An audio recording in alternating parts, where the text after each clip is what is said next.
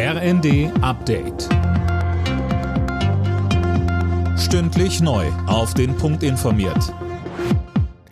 Ich bin Dirk Jostes. Guten Morgen. Weitere schwere Waffen, die hat der ukrainische Präsident Zelensky vor dem US-Kongress in Washington von den USA gefordert. Zuvor hat US-Präsident Biden bereits zugesichert, ein Patriot-Flugabwehrsystem in die Ukraine zu liefern. Russland spricht von einer weiteren Eskalation. Dazu sagte Politikwissenschaftler Thomas Jäger bei NTV. Es ist einsetzbar gegen Mittelstreckenraketen, gegen Drohnen, die die Ukraine angreifen. Präsident Biden hat zu Recht gesagt, wie kann ein Abwehrsystem denn eine Eskalation sein? Es kann nur dann eine Eskalation sein, wenn man wie im russischen Denken meint, man habe das Recht auf die militärische Ohnmacht seiner Einflusssphäre. Aber es stellt keine Eskalation dar.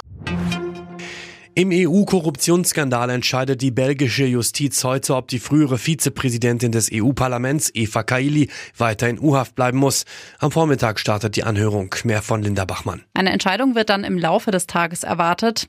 Eva Kaili und drei weitere Verdächtige, darunter auch ihr Lebensgefährte, sollen Geld von Katar bekommen haben, um sich im Gegenzug politisch für das Emirat einzusetzen. Ja, und die drei, das ist schon klar, müssen weiter im Gefängnis bleiben. Das hatte die Justiz bereits vergangene Woche Woche angeordnet. Kaili soll mittlerweile ein Teilgeständnis abgelegt haben. Kurz bevor die Frist abgelaufen ist, hat Israels Ex-Ministerpräsident Netanyahu erfolgreich eine neue Regierung gebildet. Darüber hat er den israelischen Präsidenten Herzog informiert. Auch streng religiöse und rechtsextreme Parteien sind Teil der Koalition.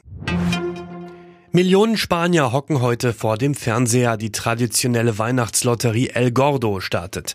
Dabei werden Gewinne von insgesamt 2,4 Milliarden Euro verlost. Die Lotterie gibt es schon seit 200 Jahren.